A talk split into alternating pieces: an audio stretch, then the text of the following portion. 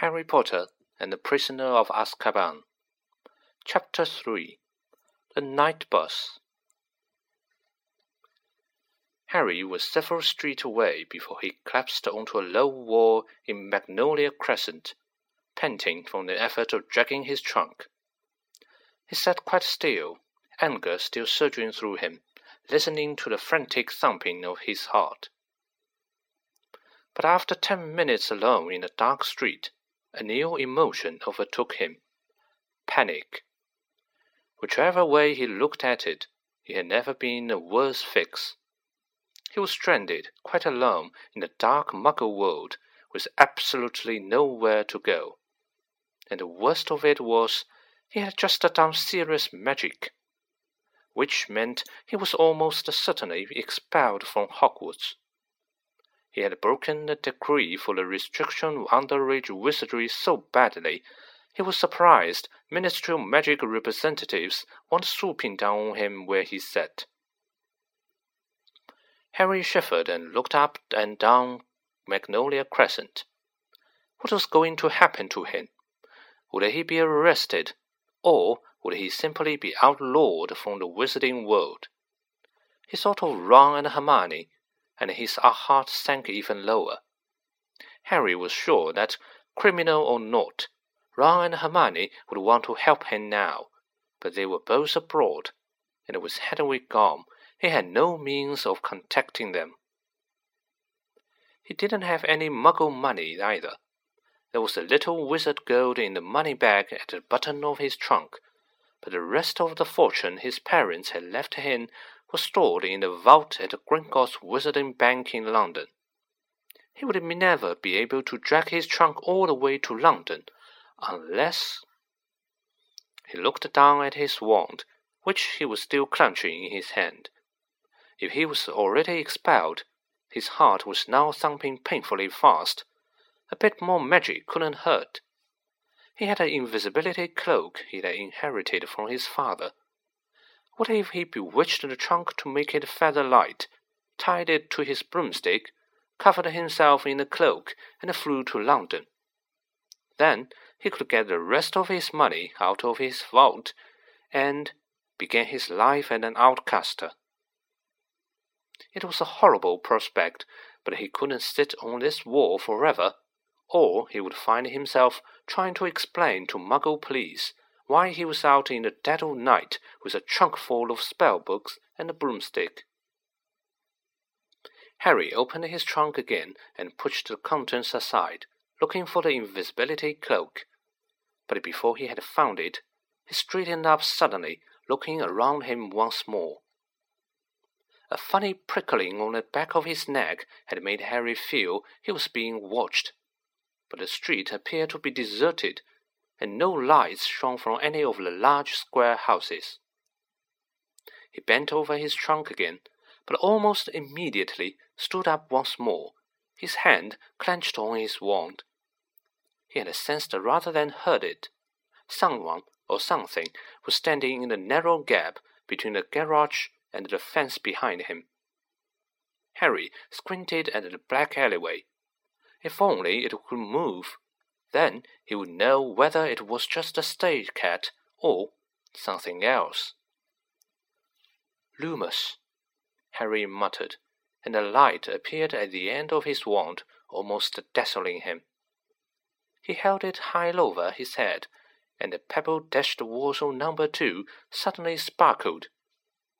The garage door gleamed, and between them Harry saw quite distinctively hulking outline of something very big with wide gleaming eyes. Harry stepped backwards, his legs hit his trunk, and he tripped.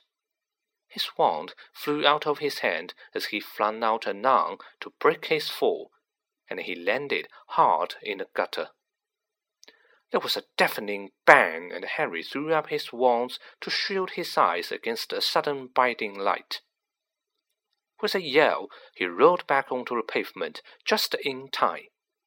A second later, a gigantic pair of wheels and headlights had screeched to a halt exactly where Harry had been lying. They belonged, as Harry saw when he raised his head, to a triple decker, violently purple bus which had appeared out of thin air. Gold lettering over the wind screen spelled the night bus. For a split second, Harry wondered if he had been knocked silly by his fall. Then a conductor in a purple uniform leapt out of the bus and began to speak loudly to the night. Welcome to Night Bus. Emergency is transport for the stranded witch or wizard. Just stick out your wand hand, step on board, and we can take you anywhere you want to go. My name is Stan Shunpike, and I will be your conductor this if.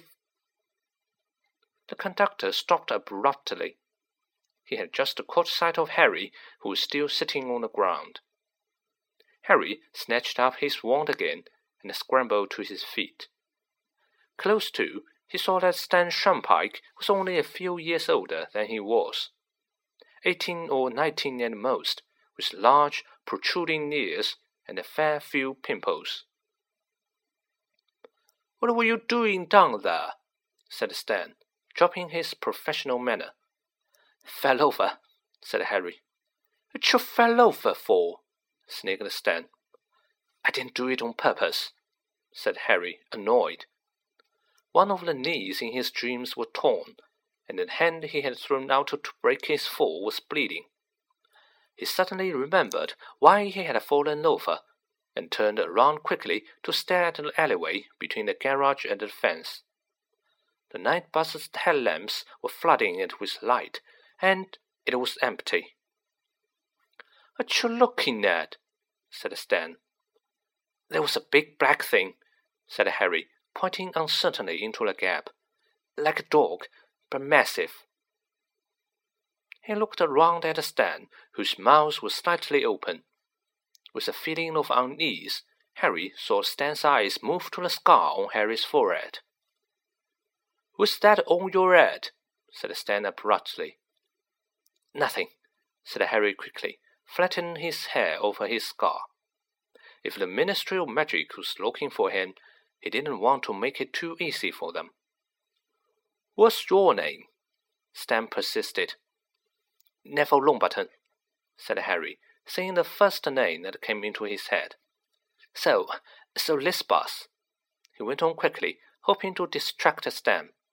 Uh, did you say it goes anywhere? Yep, said Stan proudly. Anywhere you like. Long as on land. Can't do nothing underwater, eh? he said, looking suspiciously again. You did flag us down, didn't you? Stuck out your wand and didn't you? Yes, said Harry quickly. Listen, how much would it be get to London? Eleven Sickles, said Stan.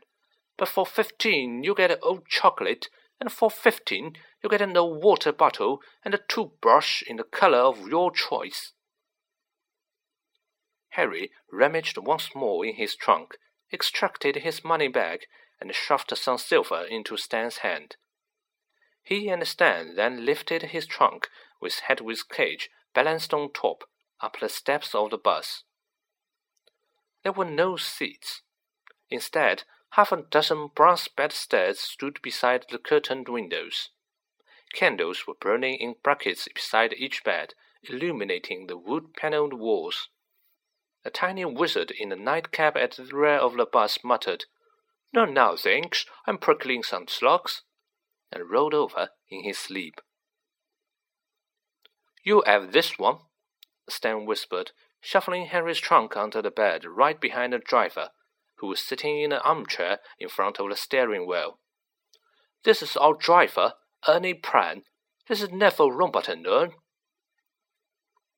Ernie Prang, an elderly wizard wearing very thick glasses, nodded to Harry, who nervously flattened his fringe again and sat down on his bed. Take away, Ern, said Stan, sitting down in the armchair next to Ernie's. There was another tremendous bang, and next moment Harry found himself flat on his bed, thrown backwards by the speed of the night bus. Pulling himself up, Harry stared out of the dark window and saw that they were now bowling along a completely different street. Stan was watching Harry's stunned face with great enjoyment. This is where we was before your us down, he said. Where are we, Ern?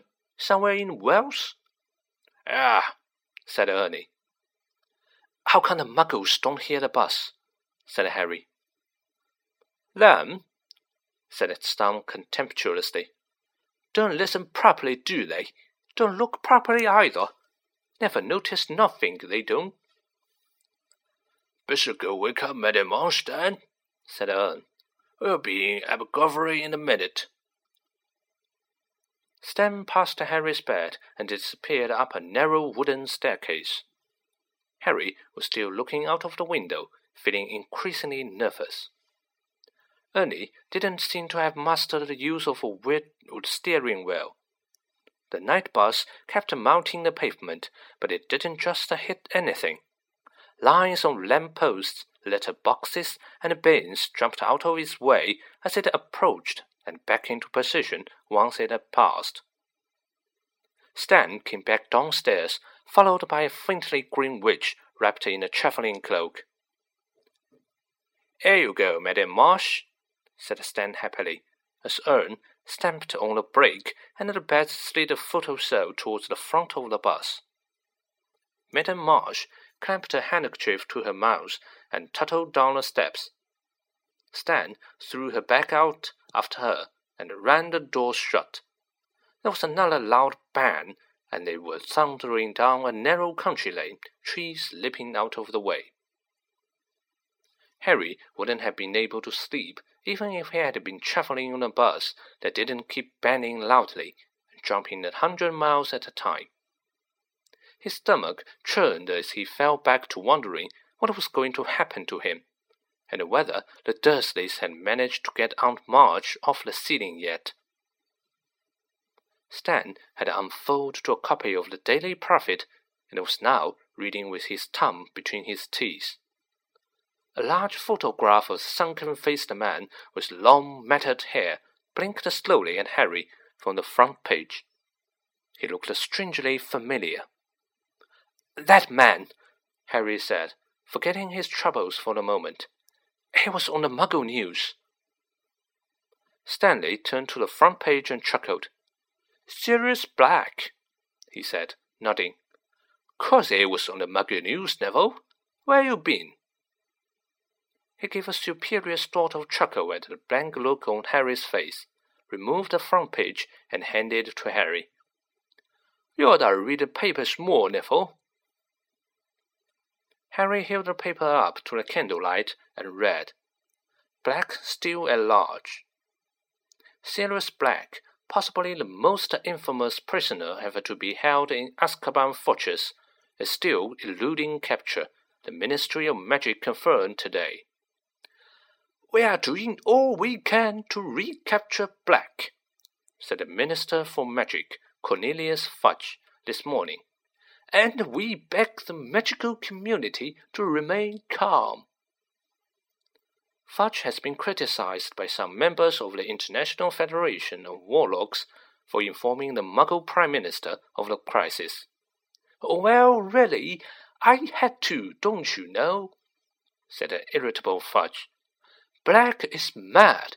He's a danger to anyone who crosses him, magic or Muggle, I have the Prime Minister's assurance that he will not breathe a word of Black's true identity to anyone. And let's face it, who would believe him if he did? While muggles have been told that Black is carrying a gun, a kind of metal wand which muggles use to kill each other, the magical community lives in fear of a massacre like that of twelve years ago when Black murdered thirteen people with a single curse. Harry looked into the shadowed eyes of Sirius Black, the only part of the sunken face that seemed alive. Harry had never met a vampire, but he had been seen pictures of them in his defense against the dark arts class, and Black, with his waxy white skin, looked just like one. Scary looking thing, ain't he? said Stan, who had been watching Harry read. He murdered thirteen people, said Harry, handing the page back to Stan. With one curse? Yep, said Stan. In front of witness and all. Broad daylight. Big trouble it caused, didn't it, Ern? Hey, said Ern darkly. Stan swiveled in his armchair, his hands on the back, the better to look at Harry. Black was a big supporter of you know, he said. What? Voldemort? said Harry, without thinking. Even Stan's pimples went white. Ern jerked the steering wheel so hard that the whole farmhouse had to jump aside to avoid the bus. You're your tree, yelped Stan. Just say its name for. Sorry, said Harry hastily. Sorry, I I forgot. Forgot, said Stan weakly. Blimey, my ass going that fast. So, so Black was a supporter of you know who? Harry plumped apologetically. Yeah, said Stan, still rubbing his chest. Yeah, that's right. Very close to you know who, they say.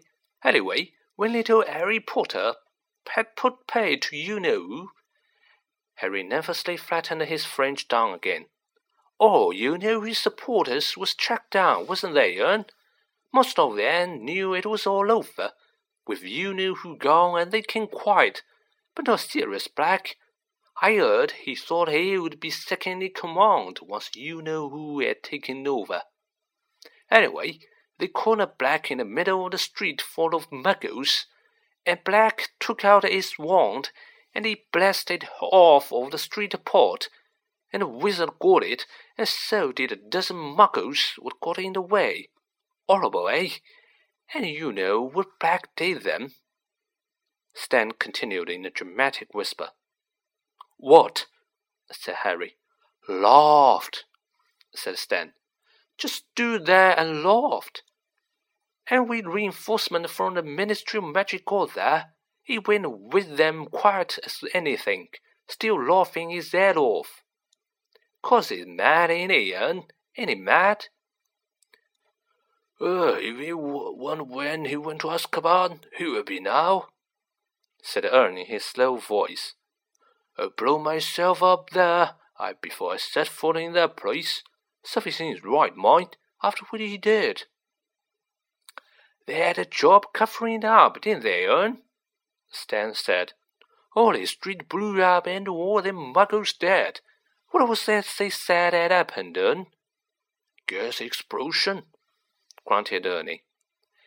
And now he's out, said Stan, examining the newspaper picture of Black's ground face again. Never been a breakout for Azkaban before, has there, Ernie? Beats me how he did it. Frightening, eh? Mind, I don't fancy his chances against them Azkaban guards, eh, Ern? Ernie suddenly shivered. Talk about someone else, Dan. This good, lad. Then Azkaban guards give me the collywobbles. Stan put the paper away reluctantly, and Harry leaned against the window of the night bus, feeling worse than ever. He couldn't help imagine what Stan might be telling his passengers in a few nights' time. Hear about that Harry Potter blew up his aunt. We had him there on the night bus, didn't we, Ern? He was trying to run for it. He, Harry, and had broken wizard law just like Sirius Black. Was inflating down the march bad enough to land him in Azkaban? Harry didn't know anything about the wizard prison, though everyone he had ever heard speak of it did so in the same fearful term. Hagrid, the Hogwarts gamekeeper, had spent two months there only last year. Harry wouldn't soon forget the look of terror on Hagrid's face when he had been told where he was going, and Hagrid was one of the bravest people Harry knew. The night bus rolled through the darkness, scattering brushes and bullets, telephone boxes and trees, and Harry lay, restless and miserable, on his feather bed. After a while, Stan remembered that Harry had paid for hot chocolate, but poured it all over Harry's pillow when the bus moved abruptly from Anglesey to Aberdeen. One by one, wizards and witches in dressing gowns and slippers descended from the upper floors to leave the bus. They all looked very pleased to go. Finally, Harry was the only passenger left. Right then, Neville, said Stan, clapping his hands. Whereabouts in London?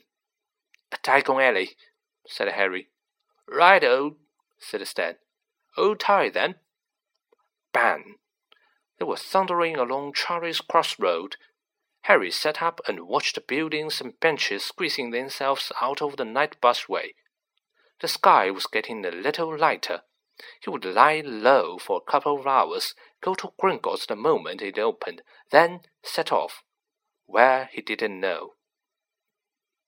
Ern slammed on the brakes and the night bus skidded to a halt in front of a small and shabby looking pub, the Leaky Cauldron, behind which lay the magical entrance to the Diagon Alley.